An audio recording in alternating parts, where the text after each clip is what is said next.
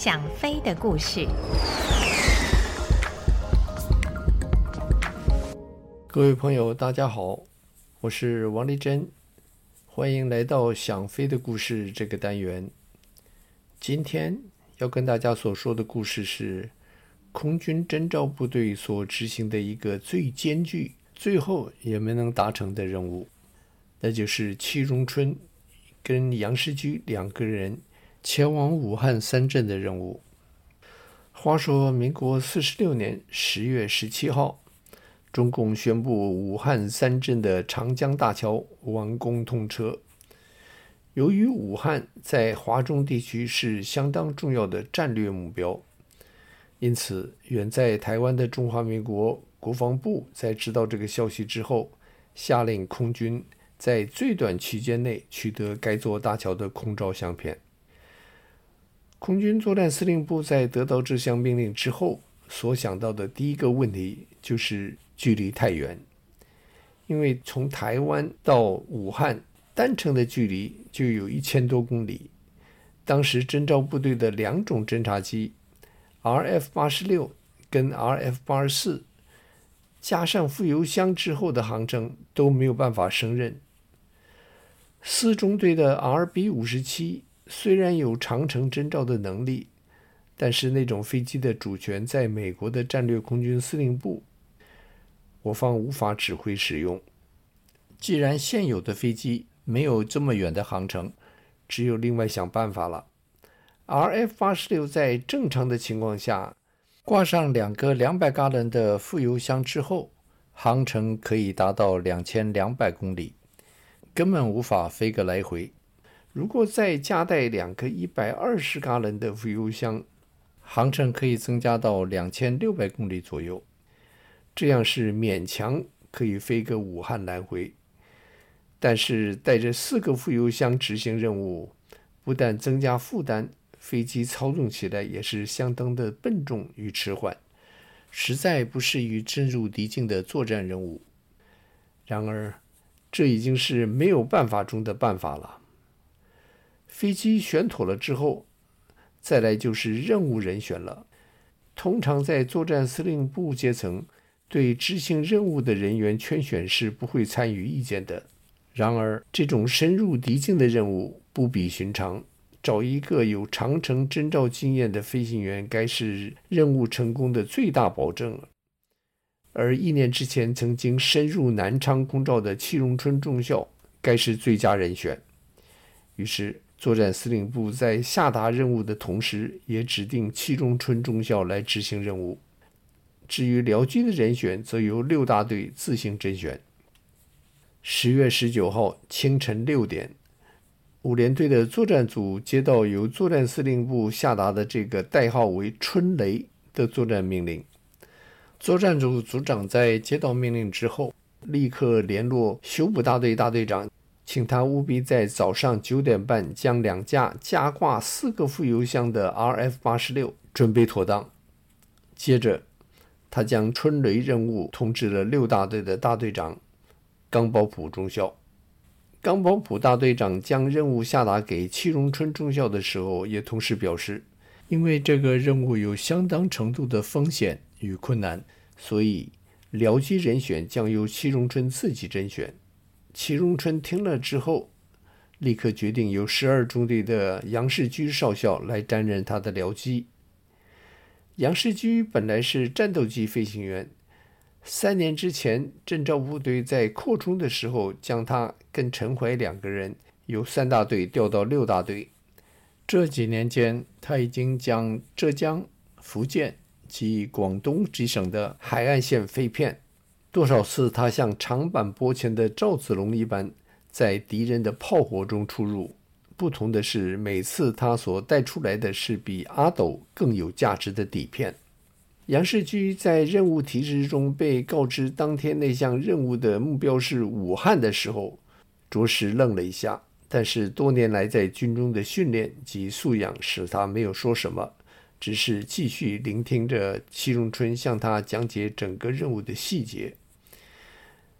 那幅百万分之一的航图上，用粗红的笔勾画出当天的任务航线，由桃园起飞之后，因为挂着四具副油箱所增加的重量及阻力，让飞机的性能受到相当的影响。因此，在进入大陆海岸的时候，高度还在高射炮的射程之内，因此他们必须根据情报署所提供的资料来选一处没有高炮威胁的地方作为穿刺点。进入大陆之后，立刻对着武汉直飞而去。那天的目标，武汉是在距离桃园千里之外。为了省油，飞机起飞之后就要尽快的爬高。因为喷射机是越高越省油，而高空飞行时则必然会将自己的飞机行踪暴露在中共的雷达之下，这样中共的米格十五及米格十七都可以随时在雷达的引导下前来拦截。根据气象官预报，当天的尼杰韦高度是在三万五千尺到四万一千尺之间。因此，七荣春中校决定，他们那两架飞机起飞之后，必须尽快地爬到四万一千尺以上。飞在这个高度之上，除了可以省油之外，飞机后面也不会拖着一条又长又大的白尾巴了。而另外一方面来说，所有前来拦截的飞机，在飞到他们的高度之前，都会先经过那段泥结尾的空层。这样，他们可以借着敌机在那个高度所产生的泥结尾，早一点发现前来的敌机。任务提示中也提到，在去程的途中，如果任何一架飞机发生故障的时候，它应该自行飞返基地，剩下的另一架飞机则必须继续前往，务必设法将那个铁桥的空照相片带回来。飞到武汉之后，两架飞机由不同的方向各自进行照相。照完长江大桥这个主要的目标之后，两架飞机再顺便将附近一些工业地区的空照带回去。虽然作战部队的战斗机没有办法随同进入大陆提供掩护，但是空军总部却在海峡上空部署了二十多架 F 八十六。准备随时支援冲出大陆的那两架飞机，救护队也将两架水上飞机放在金门跟马祖之间的空域待命。最后，戚荣春中校告诉杨世駒少校，因为 RF 八十六上没有任何武器可以自卫，所以一旦遭遇中共的飞机前来拦截的时候，则依照当时的情况处理。如需要取消任务，两架飞机必须分头各自返航。做完任务提示之后，已经差不多是早上九点了。戚荣春及杨世駒两个人连忙将航图收好，一同前往各装室着装。飞机不自己滑到跑道，而用拖车拖到跑道头，主要是为了节省燃油。因为如果让飞机由停机坪滑到跑道头，将会耗掉将近五百磅的燃油。九点五十五分，两位飞行员都已经在座舱内坐妥。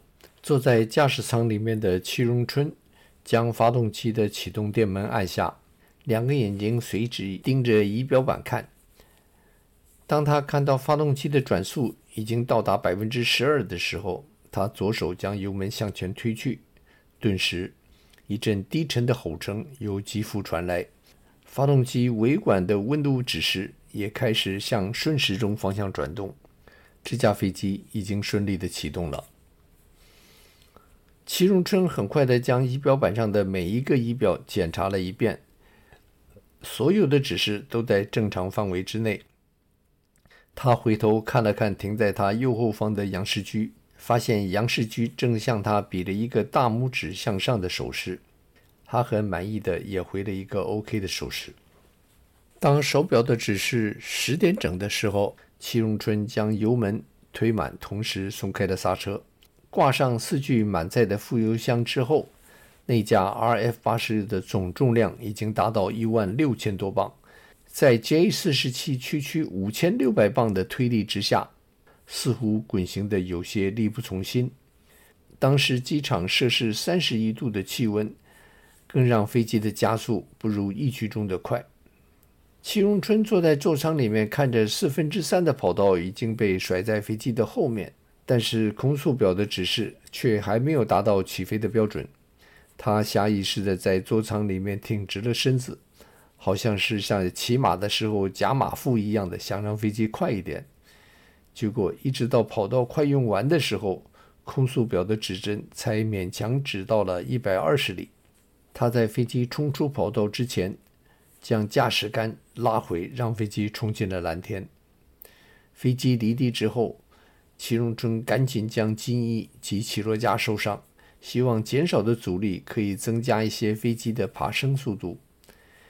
在飞机爬高的时候，他抽空往后看了一下。发现比他晚五秒钟松刹车的杨世居已经跟了上来，飞在他的右后方。飞机爬到一千五百尺高度的时候，祁荣春将驾驶杆向左压去，飞机以一个非常优美的弧度向左转去，两架飞机对准平潭岛的方向爬高而去。正常情况下，RF 八十六的爬升率是每分钟四千尺。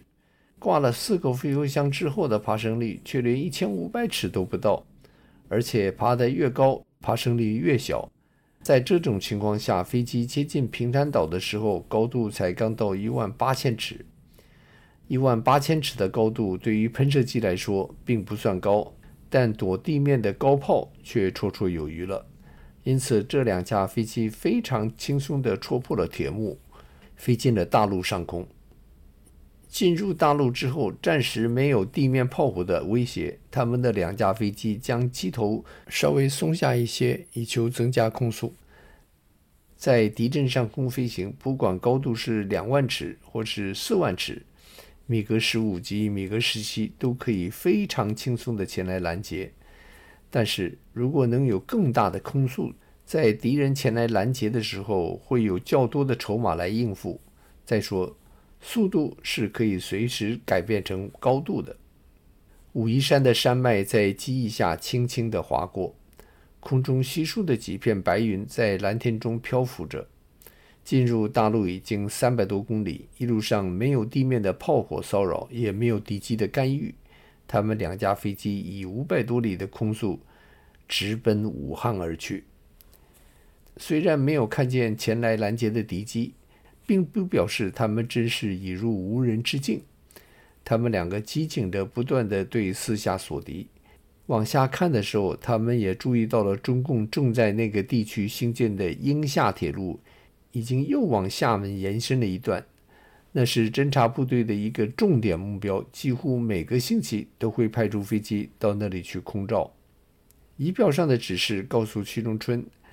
他两个内侧副油箱的汽油已经用完，他按下按钮将它们抛弃，同时也回头看了一下杨世居的飞机，发现他的内侧油箱也已经抛弃。飞机在少了两个副油箱的累赘之后，顿时轻松了不少，爬升率又增加了一些。那个时候，他们两架飞机的高度已经达到三万三千尺，由飞机正前方望去。鄱阳湖已经依稀可见。杨世军突然在飞机左侧发现了一些闪亮的物体飞逝而过，他机警地回头一看，却让他大吃一惊。他看到了什么呢？请您下一个星期来听这个后续的故事。